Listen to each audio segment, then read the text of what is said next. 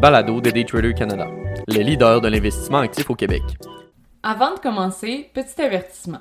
Le contenu de ce balado, les données financières et économiques, incluant les coûts boursières ainsi que toute analyse et interprétation de celles-ci, sont fournis à titre d'information seulement.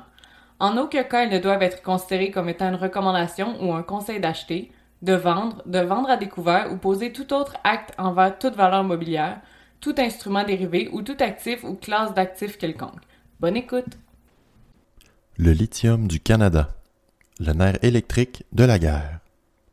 Par Olivier Gélina, analyste financier et contributeur pour Daytrader Canada. Ces derniers temps, le Canada a reçu de l'attention sur la sphère internationale, notamment au niveau de sa production de batteries et le minage de métaux précieux. La semaine dernière, notre ministre de l'Innovation, François-Philippe Champagne, était de passage en Asie afin de vendre nos prouesses.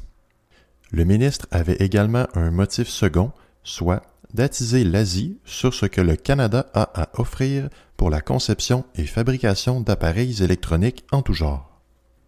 Après tout, le Canada s'est classé deuxième au tableau des producteurs et de chaînes d'approvisionnement de batteries en lithium, derrière la Chine.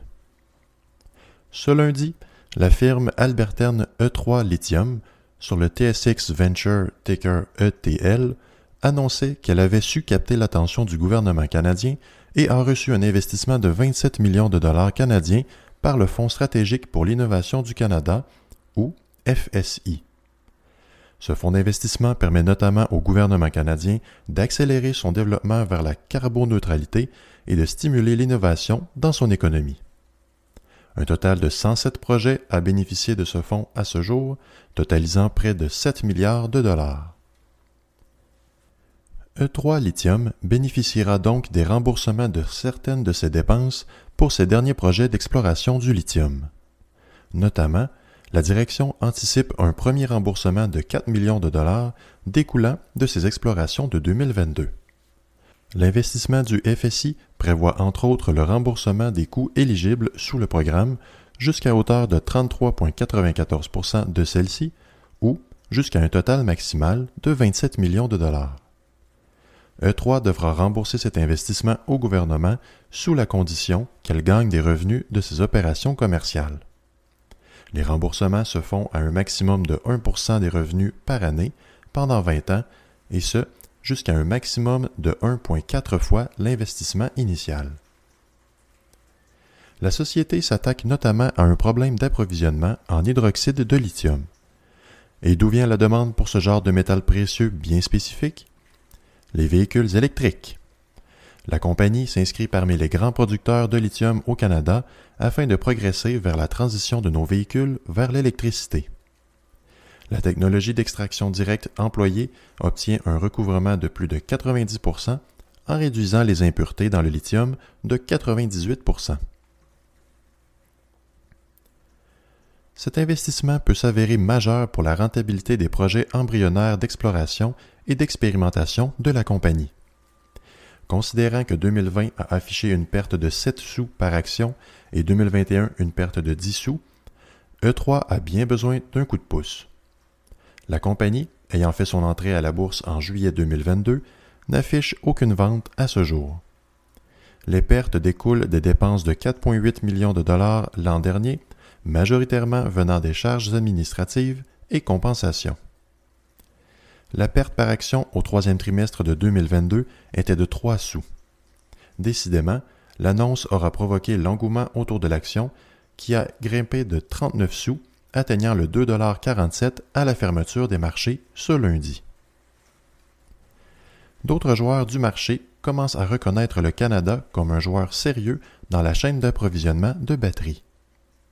En août dernier, le fabricant Volkswagen sur l'échange de Francfort Ticker VOW3 conclut une entente avec le Canada suite à des changements radicaux dans les subventions accordées par les États-Unis. Il ne s'agit pas d'une surprise que le fabricant européen se prépare lui aussi pour la fabrication de batteries pour sa prochaine lignée de véhicules électriques. Le géant de l'automobile indique d'ailleurs qu'il prévoyait offrir 25 modèles de véhicules à batterie d'ici la fin de la décennie.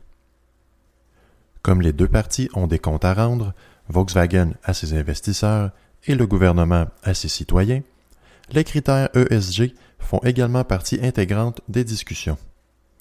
Ces critères, sur l'environnement, l'aspect social et la gouvernance, font également part de bien des filtres de recherche dans le monde de l'investissement ces dernières années.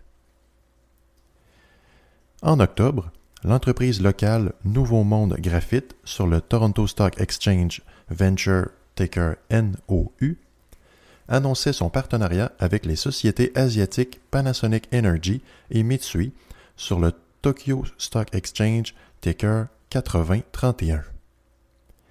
Ce partenariat se structurant comme un placement privé dans la compagnie sous forme de billets convertibles représentait un produit brut de 50 millions de dollars américains. Investissement Québec a également pris part à la tablée des négociations, se taillant un investissement de 12,5 millions de dollars. Ces billets ne peuvent être convertis avant mars 2023. Le mot de la fin appartient à la petite municipalité de La Corne, en Abitibi. Sayona Québec, une filiale de la compagnie australienne Sayona Mining Limited, sur le Australian Stock Exchange ticker SYA, pourrait voir une nouvelle mine de lithium voir le jour dès mars 2023. Elle serait alors l'une des seules mines en opération pour le lithium concentré en Amérique du Nord. Les résidents locaux, quoique peu nombreux, demeurent sceptiques.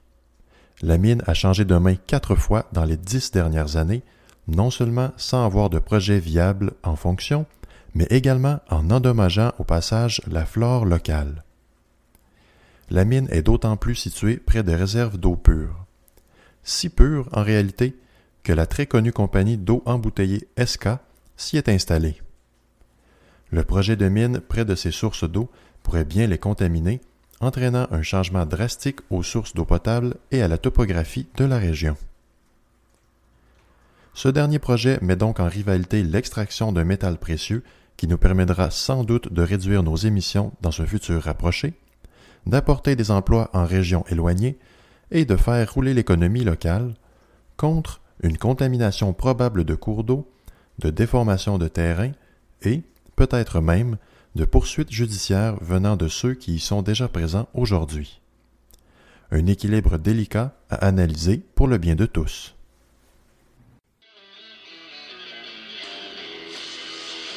C'était le balado de Daytrader Canada. Pour plus d'informations sur nos programmes de formation et d'accompagnement, veuillez visiter daytradercanada.com.